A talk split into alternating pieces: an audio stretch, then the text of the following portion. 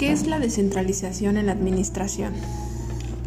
La descentralización en la administración es la manera organizativa que permite la delegación de autoridad a niveles inferiores o bien sea en confiar determinadas actividades administrativas a secciones que guardan una relación jerárquica con la administración central.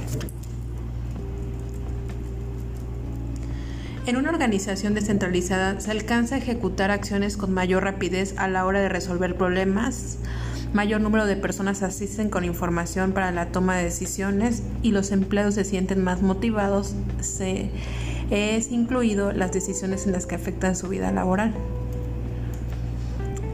En organizaciones muy grandes es necesaria la descentralización debido a que los altos directivos no cuentan con la información y la capacidad para tomar todas las decisiones que abarcan la consecución de los objetivos. Actualmente, los esfuerzos de la Administración se enfocan en la organización sean más accesibles y responsables, por ellos aumentan la tendencia hacia la descentralización en toma de decisiones. Un claro ejemplo de organización descentralizada se observa en la organización funcional cuyo principio fomenta en el staff. La descentralización permite a las organizaciones que los niveles inferiores examinen en detalle las decisiones. Esto aumenta notablemente la eficiencia.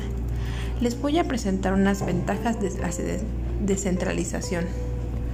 Algunas decisiones se realizan con mayor rapidez por quienes ejecutan las acciones. Existe mayor información sobre las situaciones por parte de quienes toman las decisiones.